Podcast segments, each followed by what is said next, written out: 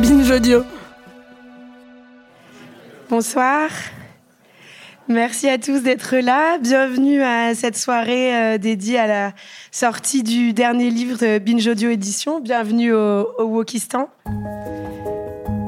J'aimerais vous raconter une, une histoire quand j'avais 28 ans et mon ami, lui, il en avait 30. Quand je repense à cet ami, j'ai que des souvenirs qui se déroulent la nuit. Des souvenirs de musique, des souvenirs de boîtes de nuit, des souvenirs de débats enflammés sur les banquettes arrière des Uber, des souvenirs de retour avec le premier métro au petit matin. C'était mon meilleur pote, c'était mon besto. C'était mon besto et c'était aussi un super beau gosse. Et toutes mes copines à peu près avaient envie de le pécho. Lui, il m'assurait que je faisais le même effet à ses amis à lui. C'était l'époque où on commençait à gagner à peu près notre vie correctement. On était gorgé de cet orgueil, l'orgueil des jeunes personnes à qui la nuit semble appartenir. J'avais 28 ans et lui, il en avait 30 et on était devenus amis comme tu deviens ami à cet âge-là, très vite et tout de suite. On s'est vu presque tous les week-ends pendant deux ans. On disait qu'on était ensemble dans la fosse au lion. On divisait le monde en deux catégories rigides. D'un côté, il y avait les personnes badantes, les relous, les boring, ceux qui rêvaient de pavillons en banlieue, d'enfants, de voitures. Et de l'autre côté, il y avait les autres. Évidemment, nous, on considérait qu'on faisait partie des autres. Il y avait entre lui et moi cette mini dose de séduction, cette mini dose qui faisait que cette amitié, elle était un peu plus intéressante que les autres, mais suffisamment petite pour qu'il se passe rien, pour que ce soit pas dangereux. Une nuit, il m'avait dit Un jour, tu me détesteras et tu voudras plus jamais me parler. J'avais pas du tout fait attention sur le moment. Et c'est des années plus tard que cette phrase m'est revenue. Elle m'est revenue quand j'ai appris qu'il n'avait pas été invité à un mariage parce qu'il n'y avait pas eu seulement une, pas seulement deux, pas trois, mais quatre femmes qui avaient témoigné de comportements problématiques à son égard en parlant de lui. Toutes ces femmes, je les connaissais. Je les connaissais parce que c'était des faits qui avaient eu lieu pendant nos années fausses au Lyon. J'avais assisté peut-être au premier baiser, parfois j'avais même aidé à écrire les SMS pour qu'il obtienne des dates avec elle. Alors la veille de ce mariage en question, je suis allée chez lui. Maintenant, il habite dans un pavillon en banlieue, rien que pour ça, je lui en voulais déjà un petit peu. Et la veille du mariage, je lui ai demandé, tu sais, on m'a dit ça sur toi, est-ce que c'est vrai? Et si c'est vrai, qu'est-ce que tu comptes faire pour réparer? Une autre question que j'avais envie de poser, c'est, et auprès de moi, qu'est-ce que tu comptes faire pour réparer? Pour réparer tous ces souvenirs que tu as salis? Ce qui m'a répondu en c'est pas la peine que je vous le répète. Par contre, tout ce que je peux vous dire, c'est qu'il avait raison. Il est arrivé un jour où je l'ai détesté et où j'ai plus jamais voulu lui parler.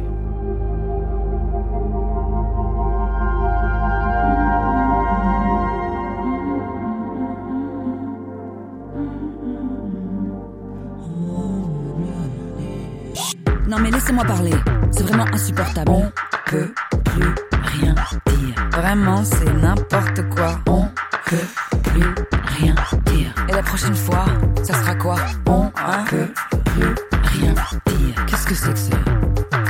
On peut Mes très chers amis, c'est un bonheur de vous accueillir ce soir pour cette soirée spéciale Wokistan. Euh, on peut plus rien dire, c'est un podcast où on essaye toujours de répondre à une question. Celle de cette semaine, elle est belle, elle est vaste, elle est compliquée. C'est que faire de ses amis problématiques C'est un sujet difficile, je pense qu'on va repartir de cette conversation avec davantage de questions que de réponses. Mais avec moi, pour réfléchir à cette très belle thématique, j'ai l'immense joie de recevoir Louise Delavier. Louise Delavier, bonsoir. Assieds-toi. Louise Delavier, tu es porte-parole de l'association En avant toutes et tu es autrice dans Bienvenue au Wokistan de ce texte Faut-il confronter son pote violeur? À nos côtés, nous avons aussi Claire Richard.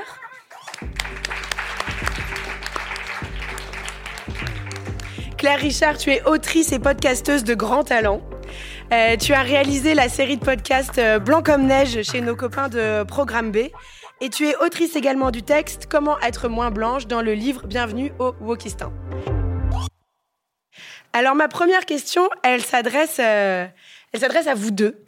J'aimerais vous demander, en toute subjectivité, dans votre vie personnelle à vous, est-ce que vous avez déjà eu des amis problématiques? Vas-y, raconte. Plein, je pense qu'il y, a il y a un moment dans la vie, euh, presque on pourrait dire de toute féministe, ou, ou de toute personne qui a envie de réfléchir à ces questions, où on a un petit peu des petits deuils, où on fait un petit tri, où on a un moment de prise de conscience. où on se rend compte, même moi j'ai envie de parler de, de nous-mêmes en fait, où ou euh, je sais pas, moi par exemple, j'ai regardé, euh, un jour j'ai regardé sur mes conversations Facebook euh, que j'avais en 2008 et j'ai vu que je disais des trucs où aujourd'hui je me serais je me serais cancelled quoi. Enfin c'était c'était vraiment des trucs genre lui on dirait une tapette enfin des trucs comme ça qu'aujourd'hui qui aujourd'hui me feraient blanchir d'horreur et du coup, euh, et du coup, voilà, je pense qu'on a toutes et tous à des moments été problématiques, euh, qu'on a eu des, des potes, euh, des potes problématiques, et, c'est surtout le moment de la prise de conscience qui est intéressant. Il y a toujours un moment un peu douloureux comme ça où on voit. Ce qui est intéressant dans ce que tu dis, c'est que je pense que tout engagement politique, que ce soit le féminisme ou autre chose, c'est aussi la prise d'une prise de conscience sur ce qui se passe autour de nous, sur le monde, et prendre conscience de comment fonctionne le monde. C'est aussi prendre conscience de comment fonctionnent nos proches, et parfois c'est pas glorieux. Claire Richard, qu'est-ce que tu en penses? Euh, moi, je réfléchissais à cette question quand tu m'avais parlé du titre de l'émission et je me disais que j'en avais eu, mais qu'en fait, c'est comme si. Euh, je, je me souviens pas de, de, de conflits explicites. C'est comme si petit à petit, il y avait des éloignements qui s'étaient faits parce que l'amitié c'est actif et donc ça s'entretient par des discussions, par de la confiance, par tout ça. Et que du coup, moi, j'ai l'impression de les avoir perdus tu vois, en fait, il y a une sorte d'éloignement euh, progressif. Il n'y a pas forcément de confrontation. Euh... Non, qu'il y a eu, euh, voilà, un désir, tu vois, de de pas de pas rappeler, de pas de pas entretenir cette amitié. Et comme une amitié, c'est vivant, du coup, ça, c'est des choses qui sont mortes un peu d'elles-mêmes, tu vois, comme des. Et de fait, je, je c'est un constat que je fais souvent. Euh, même si je ne veux pas essentialiser et dire que les meufs sont pas problématiques, mais je constate qu'aujourd'hui, dans mon cercle amical, il y a quand même euh, je sais pas, 90% de meufs, et je pense que c'est un peu lié à ces, ces faits d'éloignement un peu organiques qui se sont faits en même temps que les prises de conscience, euh, mais sans, euh, sans clash, sans euh, mise au point, enfin de, de, de, notre côté. quoi. J'aimerais qu'on écoute, qu'on commence par écouter un extrait de, de, ton podcast, Claire, qui je trouve est extrêmement éloquent justement sur ce que ça veut dire être engagé et ce que ça peut changer dans, dans sa vie au quotidien. L'écrivain américain David Foster Wallace raconte une histoire que j'aime bien. C'est deux petits poissons qui nagent tranquillement. Ils croisent un vieux poisson qui les salue de la nageoire et leur lance alors, l'eau est bonne? Les deux petits jeunes le regardent sans répondre et l'un chuchote à l'autre. Eh mais c'est quoi l'eau? Eh ben la blanchité, c'est ça. C'est un environnement qui nous est devenu si naturel qu'on peut plus la voir. Dans cette série en quatre épisodes, on va chercher à sortir de l'eau. J'aime bien cette histoire avec les poissons et avec l'eau. Et être engagé, c'est un peu voir l'eau. Et parfois, nos proches, justement, ne veulent pas voir cette eau. Et donc, euh, ça les embête qu'on leur fasse se rendre compte de ça. Est-ce que c'est des choses que vous avez rencontrées? Euh, moi, oui, très très fort euh, quand j'ai commencé à être identifiée comme une personne féministe dans mon entourage, euh, notamment parce que euh, bah, c'est ma carrière, c'est un métier que j'ai choisi.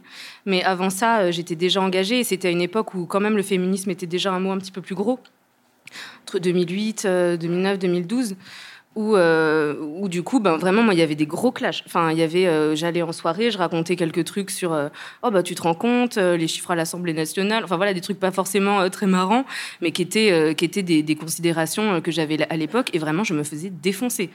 J'avais des potes qui me disaient, mais t'es qu'une fémène. Enfin, des, trucs comme ça. À l'époque, c'était, un peu ça. Et, vraiment, je me faisais insulter des fois. C'était presque si je n'osais pas sortir des soirées. Donc en fait, presque c'est, c'est, c'est eux qui ont aussi eu des réactions très Et ensuite, quand j'ai commencé à travailler sur les violences avec mon association en avant toute, il y a eu un mouvement un petit peu inverse où c'est les filles qui venaient me voir en me racontant euh, des violences sexuelles beaucoup mais je voyais que ça manquait d'espace en fait pour évoquer ces questions et que surtout ça restait, euh, ça restait extrêmement, extrêmement crispé. C'est fou, c'est parce qu'en fait, euh, dans son cercle privé à soi, on se mange toutes les résistances de la société. En fait, il n'y a pas besoin d'aller à l'Assemblée nationale pour se bouffer toutes, les, toutes les couches politiques de, de la société. En fait, est-ce que c'est toi aussi ce que tu as vécu, Claire? Ouais, alors je pensais à ça, euh, je me disais qu'il y avait une différence pour moi sur la question féministe et la question de la blanchité, c'est-à-dire que j'ai plein de, plein de souvenirs de débats euh, ou de clash, tu vois, autour de, des questions féministes où, euh, où ça me dérangeait pas du tout euh, de, de, tenir des positions, tu vois, y compris de, d'être dans des trucs très conflictuels parce que je me disais, ben, de toute façon, je sais que j'ai raison, je sais qu'on a raison et je m'en bats les couilles si t'es pas d'accord parce que je sais qu'on a raison. Sur la question de la blanchité, mais aussi parce que j'ai l'impression d'être du bon côté. Euh, du bon côté sur la question féministe, sur la question de la blanchité qui interroge ma propre responsabilité euh, dans euh, le racisme quotidien, etc. Là, je, sais que c'est beaucoup plus compliqué. parce que, enfin, je, le raconte un peu dans le podcast, ça m'est arrivé d'avoir des discussions avec des amis blancs où j'avais l'impression qu'en fait, et on l'a mis un peu en scénette pour rigoler, mais c'est vrai, où on, est tous là, oui, c'est vrai, c'est vraiment chaud, c'est vraiment horrible, mais une forme de, du coup, qui est pas du tout du conflit, mais qui est une forme de survoler la question euh, et qui, qui, nous range tous du bon côté, mais qui en fait n'a pas, n'a pas du tout euh, creusé euh, notre responsabilité là-dedans. Et donc, euh, ouais, moi, il y, y, a une différence de ce côté-là. Je pense que j'ai tellement la sensation, la, la, la, la, conscience, en fait, de faire partie du problème sur la blanchité, que euh, le rapport est beaucoup moins. Euh, la conflictualité est autre. Est-ce qu'il faut essayer de convaincre ses amis? Bah, moi, je pense que oui, quand même, mais euh, j'ai l'impression. Bah, après, je pense à un autre cadre qui est celui de la famille, tu vois, qui est, je pense, quelque chose qui évoque euh, à, à, tous et toutes des souvenirs de repas de famille, de dîners de famille, d'interactions récurrentes, et où, euh, moi, je pense bah, une configuration qui existe dans ma famille, où c'est des brunchs, on a les mêmes euh, débats avec euh, les mêmes questions, et et là, c'est une question que je me pose. Enfin, je crois que maintenant, moi, ma position, c'est plutôt de dire, bah, en fait, ça sert à, ça sert à rien. Et, ou de dire, en fait, ce conflit sert juste à rejouer entre nous le fait que on fait partie d'un même collectif, qu'on n'est pas d'accord, mais qu'on va se réconcilier, puisqu'on fait quand même des brunchs. C'est compliqué s'il faut les organiser sur WhatsApp, mais on les fait quand même. Donc, euh, et c'est pas très politique finalement. Donc j'ai un peu lâché l'affaire, mais ça, ça me questionne quand même. Et toi, Louise? Euh, moi, je sais pas. Je sais pas parce que pour euh, aller dans les écoles, euh, les collèges en formation et, euh, et, travailler sur ces espaces de déconstruction avec plein de gens différents, j'ai constaté qu'il y a des gens qui n'ont pas envie de changer d'avis. Et quelque part, je crois que voilà que c'est que c'est aussi quelque chose auquel il faut faire face. Peut-être que ce qu'on peut faire, c'est essayer justement de garder un petit peu ce, ce, point cardinal, de garder cette cette exemplarité qu'on essaye d'incarner dans, dans, dans, ce euh, en quoi on croit profondément.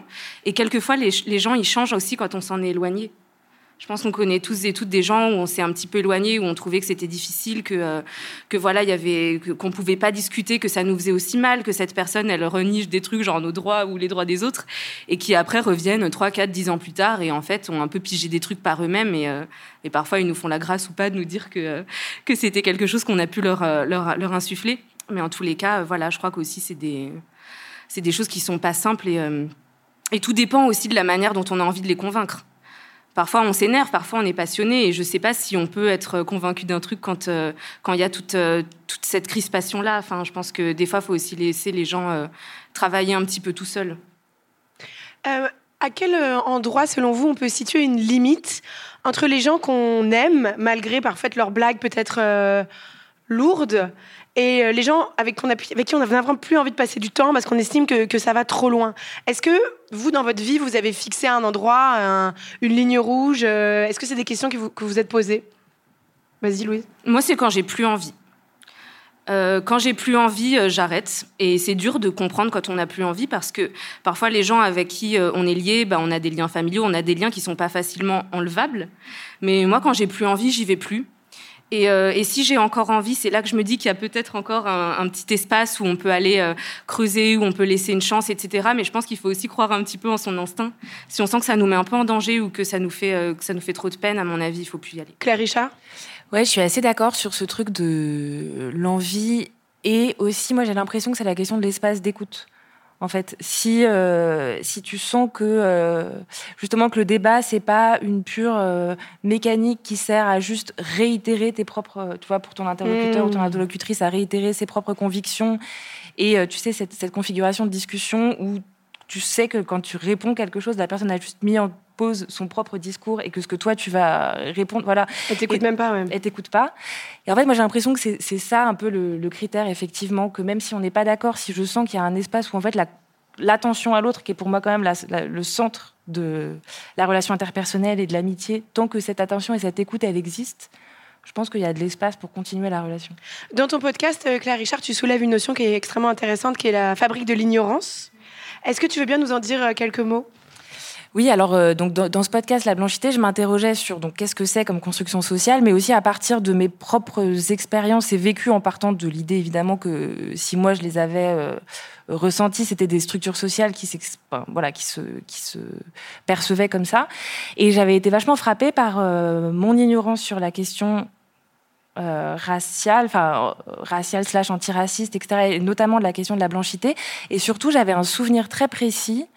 Euh, à l'adolescence, j'allais beaucoup à la bibliothèque et donc de, chercher des bouquins, d'en prendre un, de lire le, la quatrième de couve. Et c'était une histoire à propos d'un rapatrié de l'Algérie et de vraiment le remettre. Et je me, en fait, ce souvenir m'est resté comme une manifestation de l'ignorance et surtout de sa dimension de l'ignorance active. En fait, ça c'est quelque chose que j'ai découvert en, travaillant sur, sur ce podcast. Qui en fait, ce qu'on sait, ce qu'on ne sait pas, enfin ce qu'on ne sait pas, euh, ça c'est pas du tout par hasard qu'on ne le sait pas. Voilà, en fait, tu choisis continuellement de pas savoir. Euh, a fortiori aujourd'hui dans l'écosystème euh, militant et puis informationnel dans lequel on est, en fait, tu, choisis constamment de pas savoir, de renforcer ton ignorance en n'allant pas lire, en n'allant pas écouter, etc. Et ça, c'est quelque chose que je constate. Je donne pas du tout de leçons parce que je le constate chez moi assez régulièrement. Alors, ça peut prendre plein de formes. Plutôt, ouais, mais je suis un peu fatiguée ce soir, donc j'ai plutôt envie de regarder un truc léger. Ou euh, non, mais c'est sûrement un truc que je sais. Et j'ai l'impression, même aujourd'hui, même après avoir fait euh, euh, ce podcast, que c'est un réflexe qui est très profondément ancré euh, en moi et qu'il y ait des manifestations physiques, tu vois, vraiment de trucs de genre ah non ça je vais ranger, ça je veux pas lire et tout. Et ça, c'est quelque chose qui m'a beaucoup frappé. En fait, avec ses proches, on peut aussi être des acteurs contre la, fabrique de l'ignorance. Tant qu'on a l'énergie et qu'on ressent euh, qu'il y a une écoute sincère en face, euh, on peut aussi se, dire que on est investi de cette mission quelque part à son petit niveau. Oui, et en même temps, tout le temps dans cette, cette question compliquée de pas donner de leçons. Enfin, a fortiori sur cette question de la blanchité, une fois de plus, où moi, j'ai, voilà, j'ai vraiment pas du tout la sensation d'être en mesure de donner des leçons à, à qui que ce soit sur, sur cette question-là. Donc c'est ça que je trouve compliqué en fait, c'est comment tu partages. Bah, d'où pour le coup le podcast c'est bien comme objet parce que je suis pas en train de d'expliquer quelque chose à quelqu'un directement. En tout cas moi c'est un truc parce que je déteste qu'on me fasse la leçon. Oui, comme tu déconstruis toi-même tes propres préjugés, tu peux euh, guider, donner le chemin un peu euh, aux autres, quoi. Montrer surtout, je, pardon, excuse-moi. Vas-y, vas-y. Euh, je dis beaucoup, en fait, je sais pas. En fait, là, je vois bien que j'ai un, mécanisme raciste. Là. J'aimerais bien vous dire quoi faire. La fin du podcast, elle finit un peu en queue de poisson, mais parce que j'avais pas, ça me semblait pas juste de dire. Et donc voilà ce qu'on peut faire, nous, personnes blanches, contre ça, parce que parce que bien sûr, je pourrais dire ça, mais j'ai l'impression que c'est plus complexe que ça, parce que c'est un système qui est tellement profond, qui nous façonne tellement profondément et qui façonne tellement profondément euh, la société. Donc c'est par rapport à ça que je trouve ça compliqué. Euh, Louise Delavier, ton texte dans euh, Bienvenue au Wokistan, c'est confronter son pote violeur. je pense que c'est une question où on a été, hélas, beaucoup à se poser, en fait, post-MeToo. Ce que je racontais, moi, dans, dans mon intro, et qui, qui nous a brisé le cœur, je pense, à beaucoup. Euh, parce que c'était, enfin, ça peut paraître bizarre de dire ça, mais des mecs euh, bah, qu'on aimait bien peut-être ou qu'on admirait ou avec qui on passait du temps, et se rendre compte de ça, c'est quand même euh, très dur. Enfin, pas évidemment moins dur que d'en être victime. Enfin bref, vous avez compris ce que je veux dire. cette question, comment confronter son pote voleur Est-ce que c'est une violeur Est-ce c'est une question qu'on t'a beaucoup posée toi dans tes activités militantes? Oh oui, bien sûr, bien sûr, bien sûr. Nous, en avant tout, on, on, anime un chat où les personnes peuvent venir nous raconter du coup des violences qu'elles vivent. C'est un peu comme, euh, si vous voulez, une alternative au numéro d'écoute. Vous avez vécu quelque chose, vous avez besoin d'en parler, vous pouvez venir en fait euh, nous décrire et nous on vous fait euh, une écoute et puis un accompagnement ensuite avec, avec toutes les ressources possibles. Et il se trouve que sur notre chat, on nous pose des questions comme ça on nous dit euh, bon ben voilà en fait moi en gros je suis très emmerdée euh, j'ai mon meilleur ami en fait j'ai appris ça qu'est-ce que je fais de ça? Et en fait euh, ben c'est difficile parce que enfin je suis d'accord avec toi c'est une question extrêmement douloureuse qui va qui va convoquer en fait plein plein de choses très très difficiles à beaucoup de niveaux et euh, notamment le fait que bah, on est quand même beaucoup à être victime aussi euh, de ces violences, euh, notamment sexuelles, et du coup ça peut faire miroir à des choses qui sont compliquées. ça donne aussi un gros sentiment parfois d'humilité sur bah, si par exemple voilà on est un peu la bonne militante, on a passé notre temps à aller en manif, à faire des collages, à partager des articles pour dire que le viol c'était pas bien et qu'on était quand même vachement nombreuses à l'avoir vécu, etc. Et d'après d'avoir son meilleur pote avec qui on passe tous ces week-ends à bruncher ou à jouer à FIFA ou je sais pas quoi qui se retrouvent à en fait être dans cette situation-là. Enfin, je crois aussi que la société euh, se protège un petit peu du viol en érigeant le violeur comme quelqu'un qui serait vraiment l'autre qui serait euh, qui serait l'inconnu, qui serait un petit peu le monstre. Et en fait, euh, ben non, les violeurs, c'est nous aussi. C'est des gens qui sont très proches de nous. Et moi, je pense beaucoup à ça quand j'entends la phrase le tonton raciste. Le tonton raciste, en fait, c'est pas que le tonton, c'est ton père qui est raciste, c'est ton frère qui est raciste, c'est toi qui es raciste. Et du coup, moi j'aime bien quand on dit tonton raciste parce qu'en fait, on met, c'est un peu le mec qui est au deuxième degré, c'est le gars qui vit pas chez toi tout le temps. Enfin, tu vois. Et du coup, je trouve que c'est hyper important pour pouvoir adresser cette question, de la regarder un petit peu dans les yeux et euh, de se rendre compte que ben, s'il y a autant de victimes de viol, euh, c'est aussi qu'il y a beaucoup, beaucoup euh, de violeurs et qui sont très proches de nous. Un passage de ton, de ton texte que je trouve très beau, je vais te lire un passage de ton texte, d'accord Tu écris Ce double visage, celui de l'ami d'un côté et celui du violeur de l'autre, est également un fait connu et récurrent. Attention, ce que je vais dire peut être difficile à lire, mais c'est une réalité courante que nous rencontrons. On peut parfaitement être une personne drôle, charmante, sensible, douce, secourable, et violer quelqu'un en se montrant persuasif, culpabilisant, indifférent, violent. L'un n'empêche pas l'autre, et c'est très bien cette coexistence qui est très compliquée. Alors que faire avec ces, mecs-là? Ben, je pense qu'il n'y a pas vraiment de réponse simple. Je pense que ce qui est important, c'est vraiment de s'écouter, déjà. Euh, nos instincts sont souvent de bons indices. On peut avoir l'énergie d'y aller. C'est-à-dire qu'on peut avoir l'énergie de dire euh, euh, salut Gontran, euh, j'ai appris ça, j'aimerais qu'on puisse en discuter. je trouve que c'est pas normal, ça me fait mal. Qu'est-ce que tu as fait? Est-ce qu'on peut en parler C'est pas forcément un pari facile, mais si on en a besoin, c'est quelque chose, je pense qu'on peut s'autoriser à faire. Mais je crois aussi qu'on peut s'autoriser à dire je fais rien tout de suite. Et vraiment, je voulais essayer de passer un moment à déculpabiliser tout le monde. Des fois, on ne sait pas comment réagir. Je pense par exemple à l'histoire d'Angèle avec son frère Roméo Elvis quand euh, les accusations euh, de, viol, euh, d'agression sexuelle, je crois, sont, sont, sorties. Tout le monde a attendu direct qu'Angèle se pose et dise ouais, mon frère c'est un violeur, alors que c'est, moi je trouve ça inhumain de demander ça à quelqu'un dont c'est le frère qui a une existence publique. Euh, je trouve que c'est vraiment hyper difficile. Et du coup, voilà, autoriser les personnes à juste prendre deux secondes, euh, une semaine, un mois pour euh, juste ne pas décider, c'est aussi quelque chose qui peut être important. Et puis, on peut aussi décider d'arrêter cette relation. Et encore une fois, je le rappelle, hein, à toutes fins utiles, on ne doit rien à personne. Et on a aussi le droit d'arrêter de, de, ghoster les gens. C'est aussi quelque chose qui est possible si c'est si c'est quelque chose qui nous met à l'aise dans cette situation qui est extrêmement inconfortable. Est-ce qu'il y a des situations où ne pas prendre parti, c'est quand même prendre parti? Bien sûr. Ah, bien sûr, bien sûr, mais là, on n'est pas euh, quelqu'un qui est neutre quand on est dans cette situation-là. C'est-à-dire que c'est quand même notre pote, et je pense qu'il ne faut pas faire euh, genre que ça n'existe pas, que ça nous fait mal. Après, euh, effectivement, on peut ne pas agir avec le pote, mais on peut aussi décider d'agir autrement. On peut décider, par exemple, d'aller voir la victime. On peut décider d'aller discuter avec elle. On peut décider d'aller s'assurer de si elle va bien. On peut décider de lui proposer une association. On peut décider euh, voilà, d'aller euh, militer ailleurs. On peut déplacer son énergie. Mais ce que je voulais dire, c'est que c'est important aussi de ne pas se flageller si c'est dur tout de suite d'aller confronter euh, son pote violeur. Claire Richard, est-ce que c'est une situation toi aussi que tu as rencontrée Non. Pas que je sache. Et toi, quand tu as travaillé sur la, blanchité, est-ce que tu as eu des réactions aussi de, je sais pas, défensives, de rejet? Pourquoi tu parles de ça? C'est pas important, il y a plus grave non, je dois dire que non, et je pense que ça parle beaucoup de l'homogénéité de mon, de mon milieu social. Et après, il y a aussi tout un pan de ma famille auquel euh, euh, je parle pas. Parce que, parce que je pense qu'effectivement, pour le coup, c'est des sujets où là, ils m'auraient dit ça, mais je leur parle pas. Est-ce qu'il y a un risque euh, à finalement après ne traîner qu'avec des gens qui pensent comme nous? Est-ce que c'est est -ce c'est le risque aussi? Bah, Moi, c'est quelque chose euh, enfin que je, constate quand même que dans mon cercle proche et, même premier et deuxième cercle, j'ai l'impression qu'on pense euh, tous un peu pareil. Ouais, donc c'est quelque chose qui me questionne. Après, euh, je vis avec quelqu'un qui est pas, qui a des, amis un peu plus divers, qui est dans un autre milieu professionnel et où j'ai l'impression qu'il y a une, plus grande diversité d'opinions. Mais euh, ouais, moi, moi, moi c'est un, peu un problème. Parce que ce que montrent les sociologues et ce que je trouve qui est assez intéressant, c'est que c'est très rare qu'on convainque avec les mots ou avec les argumentaires. En fait, c'est souvent l'amour qui convainc. Alors c'est assez euh, beau et triste en même temps. Et vous vous souvenez de cette étude qui était sortie en 2019 qui expliquait que les pères euh, de famille qui sont chefs d'entreprise et qui ont une fille deviennent beaucoup plus féministes. Parce que du coup, ils identifient les femmes à leurs filles, etc. Ou dans, des, familles euh, avec des convictions, par exemple, religieuses très arrêtées, c'est souvent parfois quand il y a un enfant euh, LGBT, en fait, on, évolue. En fait, c'est aussi parfois les situations de vie et, euh, l'amour qui, qui, fait changer, qui fait changer d'avis. Et ce qui, moi, me donne de l'espoir, c'est que c'est aussi finalement rarement en ayant des débats qu'on change d'avis, c'est parfois en regardant d'autres personnes et en les voyant encore, encore, encore, encore évoluer. Est-ce que vous, vous avez le souvenir d'un moment où quelqu'un vous a fait changer d'avis, un ami vous a fait changer d'avis, justement?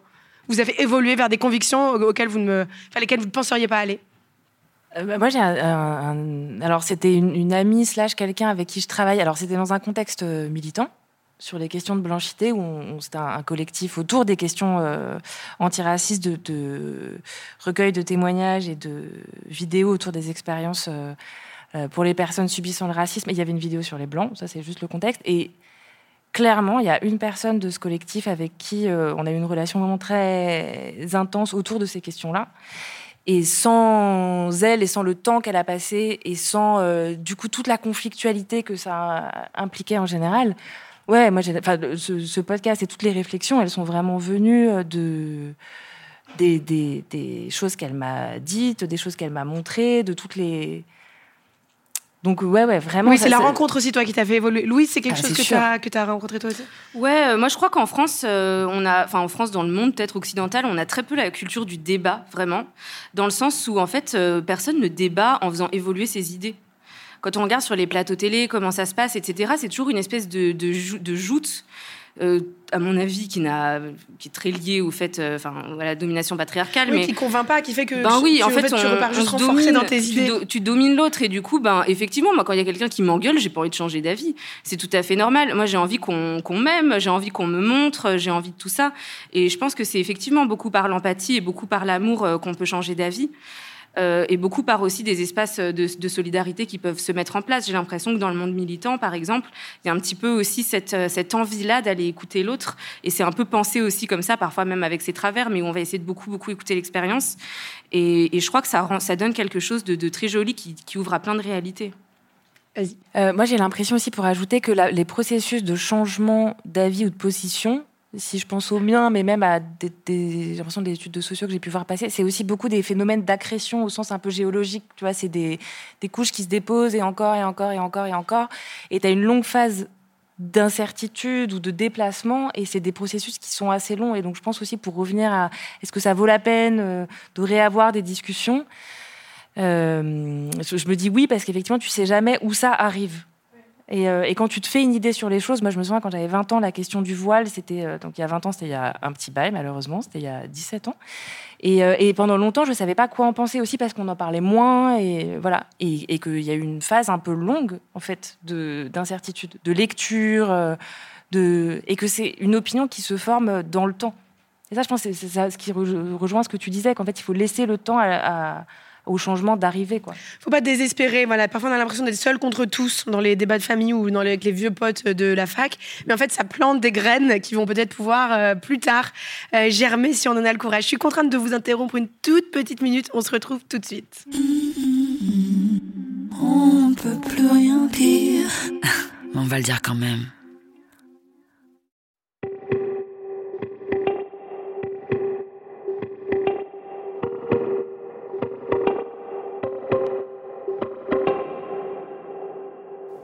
Merci d'être avec nous. C'est toujours On peut plus rien dire. Nous sommes en train de nous demander que faire de nos amis problématiques. Pardon, je suis en train de perdre ma voix. Euh, Claire, euh, dans ton podcast euh, Blanc comme neige, quand tu racontais que tu as dit à tes colocs à New York, on est tous blancs ici, est-ce que tu peux nous raconter cette scène? Ouais, ouais, je faisais partie d'un collectif de documentaristes et, et on était, je sais pas, une petite dizaine. Et je crois que j'avais cette idée vraiment primaire, quoi, que les catégories, c'était euh, blanc ou euh, noir afro-américain, parce que c'était dans le contexte euh, américain. Et donc, à un moment, je ne sais plus pourquoi, je dis, enfin bon, voilà, we're all whites here, on est tous blancs. Et là, il y a, en plus, c'était mon, mon qui était égyptien et une autre des membres qui était colombienne me regarde et font, mais, mais non. Et, et voilà. Et en fait, je pense qu'en plus, à ce moment-là, j'avais pas du tout les outils même euh, théoriques pour penser la question de la blanchité. Je savais que le racisme existait et tout, mais cette notion de la blanchité, c'était quand même pas du tout euh, un concept que j'avais en tête. Et donc, j'étais pas du tout outillée pour. Enfin, je me souviens de la honte très profonde parce que j'ai quand même compris qu'il y avait une sorte d'énorme impair qui venait de se faire, mais j'avais pas du tout les outils euh, ni théoriques ni relationnels. Moi, je, je, trouve ça, je trouve ça très courageux que tu en parles dans ton podcast et que tu le dises parce que c'est pas du tout pour euh, me moquer de toi ou quoi que ce soit, mais euh, c'est pour montrer que on est tous aussi capables de, de se planter. Est-ce que est-ce qu'on connaît tous l'ami problématique de, de quelqu'un, Louise, selon toi? Bien sûr que oui, bien sûr que oui, et ça serait tellement dangereux de penser le contraire. Je pense qu'il y a aussi quelque chose qui peut s'ériger dans le milieu euh, militant, qui serait quelque chose d'un peu dogmatique, où parfois, euh, en fait, l'humain est très prompt à la certitude. On a très envie d'arriver en disant c'est bon, j'ai pigé. Ça fait tellement mal ces questions, la question du viol par exemple que j'ai traitée, ça fait tellement mal, on a envie d'avoir une réponse définitive, mais merde, on n'en a pas. On n'en a pas du tout. Et on n'en a pas non plus sur la blanchité, et on n'en a pas sur plein de choses. Donc c'est extrêmement important d'avoir aussi, euh, je trouve, cette posture euh, d'humilité et cette posture aussi vivante qui est celle euh, de continuer d'avancer sur cette question, d'écouter des gens, de complexifier. Vraiment, moi, je me méfie énormément du dogme. Je pense que quand la réponse est facile, c'est qu'elle devient dangereuse. À mon avis, il y a vraiment quelque chose du mouvement à toujours considérer sur ces questions-là. Bah parce que c'est comme ça que, ça se passe. Il n'y a, a rien qui est figé et c'est vachement beau, en fait, heureusement. Est-ce qu'il y a aussi une façon de, de une, chez certaines personnes de se complaire dans une forme de, de culpabilité qui revient à dire une façon de rester en position de supériorité? Oui, je crois que c'est une façon de rester intouchable, non? Ouais, moi je pense que c'est une façon de pas agir. Ouais. Et effectivement, oui, je, je suis complètement d'accord. C'est une façon de rester intouchable et c'est une question que laquelle enfin, je me posais pas mal et que je me pose aussi toujours euh, sur euh, puisque du coup, dans les milieux euh, euh, un peu militants, conscientisés, politisés et tout, on a, on a quand même réfléchi sur ces questions de la blanchité. Euh, donc on est, bon, une fois plus dans ce micro-milieu, voilà, mais euh, conscient des, des, enjeux, des impairs possibles. Et j'ai quand même l'impression, et même de l'avoir vu dans, dans, certaines circonstances, que une des conséquences un peu, euh, euh comment dire, euh, néfastes et, et, non voulues de ça, c'est le silence. Parce que du coup, tu as peur de dire une, une bêtise, quelque chose qui, en plus, c'est pas que un truc où tu as peur pour ton ego à toi, c'est aussi tu veux pas du coup blesser mmh. les gens, parce que tu as quand même compris ça. Mais le risque de ça, c'est une forme d'apathie, enfin de, peut-être pas d'apathie, mais en tout cas d'immobilisme un peu sidéré par euh, les enjeux. Et, et, qui euh, politiquement du coup est pas non plus effectif. Et donc on en revient à cette idée de d'avoir des espaces suffisamment euh, safe.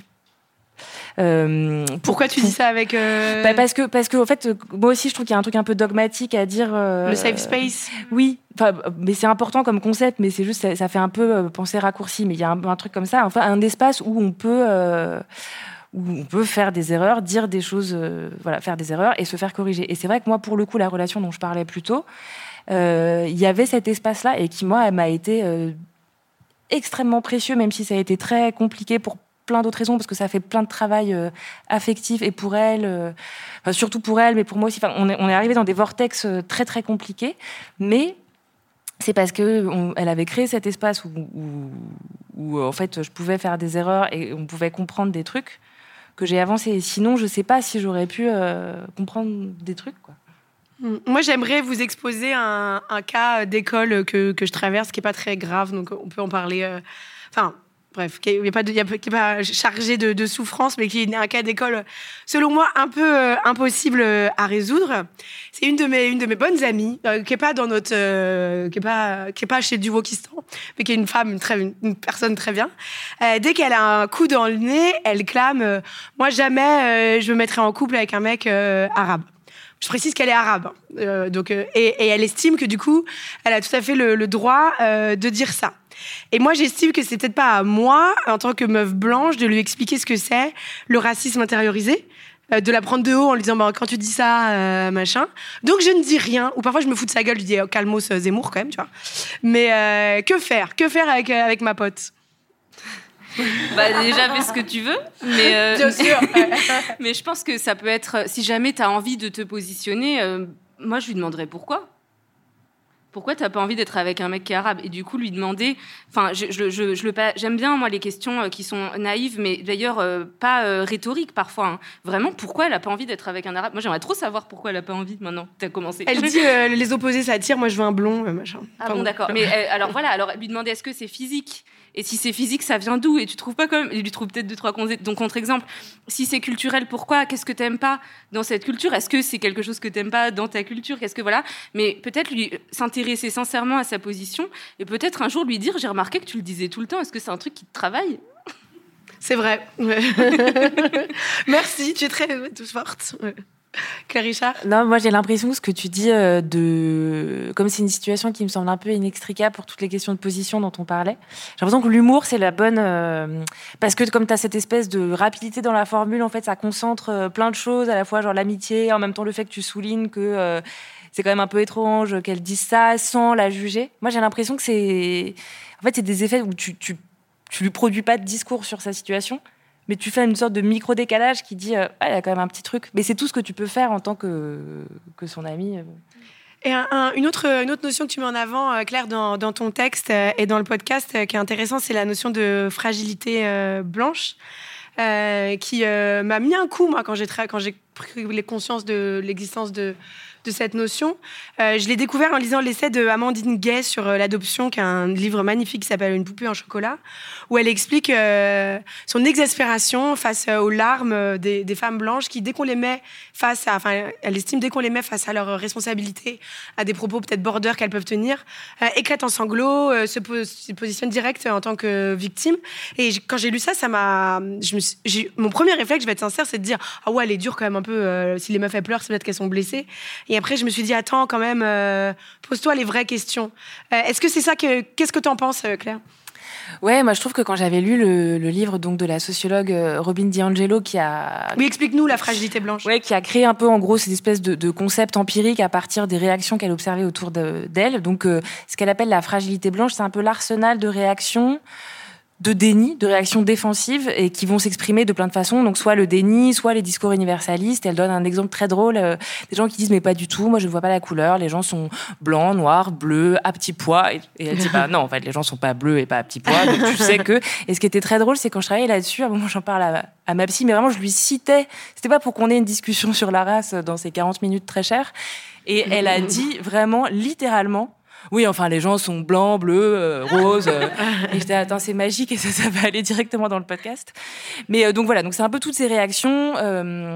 L'arrogance aussi de dire non mais c'est bon je sais on a avancé et tout ou aussi le l'inconfort le, malaise et l'apathie et elle le décrit vraiment très très bien c'est vrai que moi quand je l'avais découvert donc sur c'était cette amie dont je parlais qui me l'avait envoyé ça avait eu un effet de, révélation vraiment. Parce qu'en plus on était dans une forme de conflit où je trouvais que quand même elle avait été un peu euh, un peu lourde à me demander plein de trucs et que je me disais en fait je vais arrêter de la voir c'est trop pénible. Elle m'avait envoyé cette vidéo de D'Angelo et où euh, j'avais vraiment reconnu mais presque euh, by the book quoi par par tiret toutes mes réactions. Et donc ça m'avait vachement frappé et j'ai l'impression que ça, c'est quelque chose, après, ce qui est un peu, euh, enfin, pas déprimant, mais c'est la vie des structures sociales en nous, quoi. C'est que t'as beau, les, as beau avoir lu des choses sur comment elles fonctionnent et les avoir identifiées en toi, ça les fait pas disparaître pour autant pleinement. Donc c'est ça, en fait, moi, j'ai l'impression que cette fragilité blanche, je la, que ces réactions sont moins fortes en moi qu'avant, surtout que je peux les identifier mais que ça m'arrive encore euh, euh, de me dire ah mais pourquoi je pense ça à partir de j'entends ça qu'est-ce que ça me fait pourquoi je trouve que c'est peut-être un petit peu trop revendicatif ah ben c'est peut-être ça. Mais ça désamorce pas complètement le mécanisme en fait. Bon, pardon je me suis un peu éloignée de la question mais... Louise tu voulais réagir? Non c'est bon. Euh, J'aimerais aussi revenir sur un, extrait de, euh, du texte que tu as écrit dans Bienvenue au Wokistan. Euh, tu écris en revanche, je peux changer mon identité subjective, notamment en travaillant à identifier et désamorcer les comportements que j'ai intériorisés, parce que j'ai été socialisée comme une personne blanche. L'américaine Robin DiAngelo liste par exemple le déni de l'existence de la race, le fait de penser le racisme comme une tare morale et non un fait social qui nous formate toutes et tous, l'arrogance, le tout formant le complexe qu'elle nomme la fragilité blanche. Donc là, on vient de la définir. Mais ce que je trouve intéressant dans euh, cet extrait, c'est quand tu dis le fait de, euh, attends, c'est le fait de, penser le racisme et ça marche avec le sexisme avec tout comme un crime moral et non pas comme un fait social dans lequel on est un peu tous empêtrés comme dans une euh, toile d'araignée en fait. Et donc la première réaction à avoir quand on est confronté à des questions de sexisme ou de racisme, c'est peut-être pas toujours de montrer sur ses grands chevaux en disant moi je suis pure comme euh, la lune ou je sais pas quoi. Enfin, si la lune est pure. mais enfin, ce côté un peu aussi euh, moraliste et puis euh, un peu euh, hypertrophie en disant moi je suis au-dessus, je fais pas ça, etc. Reconnaître aussi notre humilité, quoi. On est, on est comme tout le monde, on est, on n'a pas choisi de naître dans un monde avec autant d'inégalités, mais on, on est là, donc euh, on fait comme on peut. Ouais, ouais, ouais, ouais, ouais, c'est clair. Non, mais je crois que sur ces questions, il y a aussi vachement un truc de rapport au savoir. Je pense que même dans les milieux militants, en fait, euh, on arrive avec, euh, au bout d'un moment, des connaissances et en fait des normes qui se recréent. Et, euh, et, euh, et, en fait, quand, quand on entend enfin, toutes ces questions de fragilité et tout ça, quand on nous les met devant, devant la figure, selon comment c'est fait, parfois on peut le, le, sentir en fait comme une mise en accusation. On le voit bien quand, bon, moi je vais prendre l'exemple un peu, par exemple, des hommes qui disent quoi, mais non, mais t'arrêtes pas de dire, tous des violeurs, quoi. Enfin, on le voit, on le voit à l'Assemblée, on le voit dans les médias, on le voit sur n'importe quel plateau télé. Et mais, mais finalement, c'est pas surprenant que, euh, les gens euh, le sentent comme ça. Parce que aussi, quand on se positionne comme ça, euh, je trouve que pour être euh, un petit peu au courant de toutes ces questions, ça demande aussi d'avoir eu des lectures, euh, ça demande tout un, faisceau aussi de, de référentiels communs. Et parfois, bah, moi, je rencontre des gens dans mon travail ou dans ma vie personnelle qui euh, n'ont pas du tout ces termes-là, n'ont pas du tout ces concepts, et pour autant vont parfois être beaucoup moins finalement euh, problématiques que d'autres qui ont bien maîtrisé euh, tout le discours, etc., et qui finissent par un petit peu juger qui n'a pas dit un truc raciste la semaine dernière, etc. Voilà, je pense que c'est aussi intéressant d'avoir, de voir comment ça se passe au niveau de l'attitude, sans tous ces, espaces de savoir, et de pouvoir questionner aussi ce que ça peut donner comme mécanisme de domination, même dans des espaces où paradoxalement on ne voulait plus dominer. Je trouve ça très intéressant ce que tu et moi c'est un peu la règle que je me suis appliquée à moi-même, c'est de finalement évaluer euh, les gens autour de moi peut-être plus sur les actes que sur les mots. Parce que les mots, parfois, c'est facile.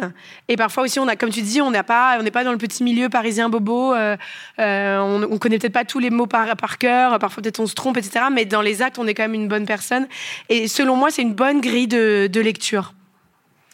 Ouais, complètement. Moi, j'avais j'avais lu euh, en préparant le, podcast sur la blanchité quelque chose sur, je crois que c'était la performativité du privilège blanc, un truc comme ça, et qui était une analyse d'une d'une féministe australienne, je, crois, sur justement euh, le fait que euh, tu vois reconnaître ton privilège, comme si ça ça faisait dans les milieux militants ou de gauche et tout euh, bien bien né euh, ça, ça t'absout tu vois c'est une sorte de, de, de, de pure mécanique euh, discursive où tu reconnais ton privilège tu reconnais ta position et donc c'est bien. Et c'est vrai que c'est aussi pour ça que moi c'est un truc dont je me méfie vachement mais pour pour moi la première parce que c'est une tentation qui est présente euh, tout le temps. Moi je trouve que ça devient presque tu sais un, un, un des comment on appelle ça en maths je voulais dire un postulat de départ un paradigme enfin vous voyez un, vous avez le mot? Non? Bref, bon, tant pis, j'arrête les maths, c'est vraiment pas mon truc. Je voulais Désolée, dire un, je peux pas là. un truc qu'on va dire au début euh, de chaque, tu vois, de chaque discussion, comme s'il fallait commencer la discussion en fait. Alors, je voudrais dire cette idée, mais avant, je voulais préciser que voici la liste de mes privilèges, voici oui. les choses que je sais, les postulats, c'est ça le mot que je voulais dire. Oui, oui c'est ça. Et en fait, du coup, c'est ça que je veux dire quand je dis que ça devient une norme, c'est qu'il faut bien avoir dit tous les trucs avant de s'autoriser un petit peu à exprimer la pensée. Et à la fois, je vois pourquoi c'est important. C'est important parce que quand on parle de ces questions-là, c'est des questions qui sont sensibles. Parfois, on a besoin aussi d'avoir, euh, de, de voir un petit peu qu'on parle tous du même endroit, qu'on a bien compris tout ça pour pour pour s'autoriser à construire le savoir. Mais je trouve qu'il faut aussi avoir en tête que tout le monde n'a pas forcément euh, la liste de ces axiomes. C'est exactement ça. Quelqu'un l'a dit. C'était tout ça, exactement ça que je voulais dire. Bravo, okay. gagner un livre gratuit. la liste de ces axiomes pour pouvoir euh, ensuite construire son truc. Enfin, ça va. On peut aussi euh, construire une pensée d'ailleurs euh, sans avoir euh, justement euh, tout, euh, toute cette liste-là bien pensée, euh, bien construite euh, avant. Et c'est important de pouvoir l'autoriser et l'accepter, quoi. Enfin. Vous avez des amis de, de droite? Moi, oui. Moi, pour de vrai, j'ai des amis de droite. moi aussi, hein, moi aussi, Claire. Bah non, malheureusement.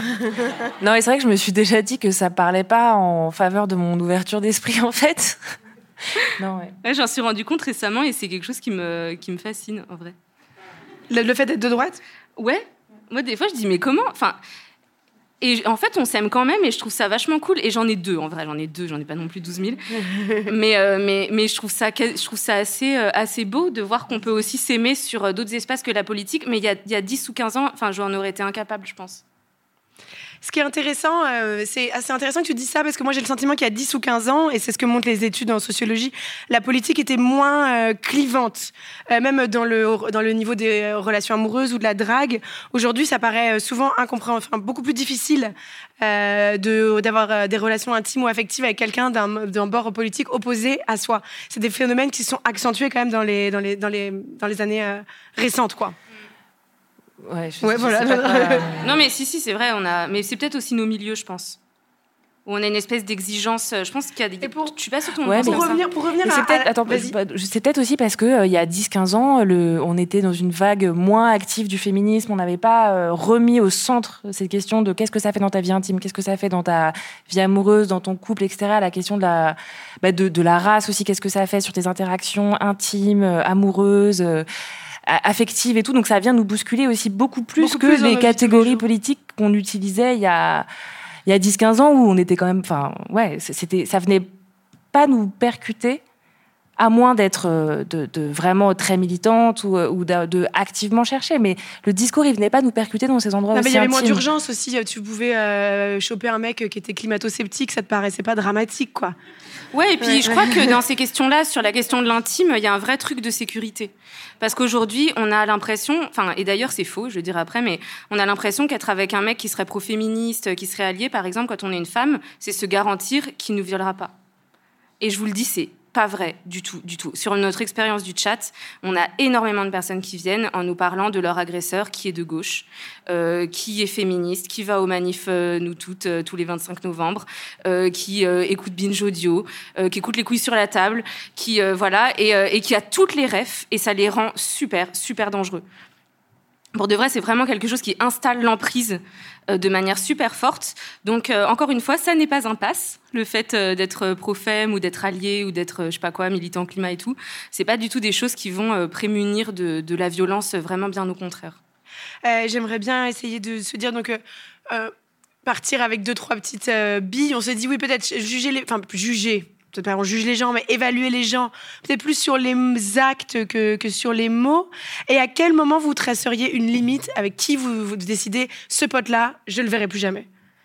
Vraiment qu'est-ce qui vraiment peut dire euh, terminados euh, bye bye Moi, je peux, par exemple, je racontais en introduction euh, mon ami qui était accusé de, de, viol, je crois, on peut le dire. Euh, moi, je crois que j'aurais continué à le voir si sa réaction avait été à la hauteur. Euh, Peut-être s'il avait reconnu les faits ou s'il avait entamé une démarche de re- reconstruction ou de réparation ou même de, de thérapie. Je crois sincèrement que je me serais dit, je serais plus utile à l'aider là-dedans qu'à euh, couper les ponts. Mais le fait que sa démarche, sa réaction soit pas du tout à la hauteur, je me suis juste dit non mais dégage quoi. Enfin là du coup moi c'était une évidence. J'ai pas eu besoin de me poser un milliard de questions. J'ai pas fait, je me suis pas fait de nœud au cerveau quoi. Je suis repartie, je me suis dit allez bye bye. Mais euh, je pense que parfois on peut décider de rester en lien ou de rester ami avec quelqu'un qui a quelque chose de très grave euh, parce qu'il en a pris conscience et parce que justement il peut changer. Enfin il a il essaye de changer. Je pense qu'on a chacun euh, sa ligne rouge et je pense qu'il serait presque euh, dangereux d'en faire une, euh, limite claire avec des critères très précis parce que justement on voit que, qu'il y a toujours moyen de contourner, etc. Mais je crois que c'est important euh, de s'écouter. Je crois que c'est important d'avoir un espace d'ouverture et de parole. À mon avis, enfin, de, mon expertise, il y a toujours euh, des espaces qui sont dangereux. C'est ceux où il y a du secret, de la culpabilisation et euh, où on essaye de verrouiller la parole des gens. Pour moi, c'est là que ça devient quelque chose où c'est grave et où ça peut être dangereux. Donc pour moi, dès qu'il y a quand même un espace d'ouverture et de discussion, c'est qu'on est peut-être suffisamment en sécurité pour pouvoir continuer ou pas une relation. Mais si ça n'est pas le cas, je pense que c'est important de pouvoir s'interroger, essayer de, de trouver de l'aide si c'est possible. Euh, non, là, j'ai rien à ajouter. Je pense que vrai, c'est très juste. Bah, merci beaucoup. Merci d'avoir été avec nous, Claire Richard, Louise Delavier. Merci le point éphémère. Et merci aussi à notre euh, chargée de production Charlotte Bex et à notre euh, réalisateur Paul Berthiaud. Vous pouvez trouver des exemplaires de Bienvenue au Wokistan en sortant pour, euh, pour vous, pour continuer à se déconstruire, justement. Merci.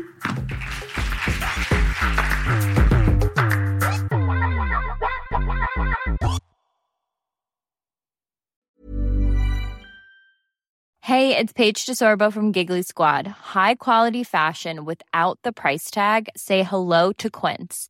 I'm snagging high-end essentials like cozy cashmere sweaters, sleek leather jackets, fine jewelry, and so much more. With Quince being 50 to 80% less than similar brands. And they partner with factories that prioritize safe, ethical, and responsible manufacturing. I love that. Luxury quality within reach. Go to quince.com slash style to get free shipping and 365 day returns on your next order. Quince.com slash style.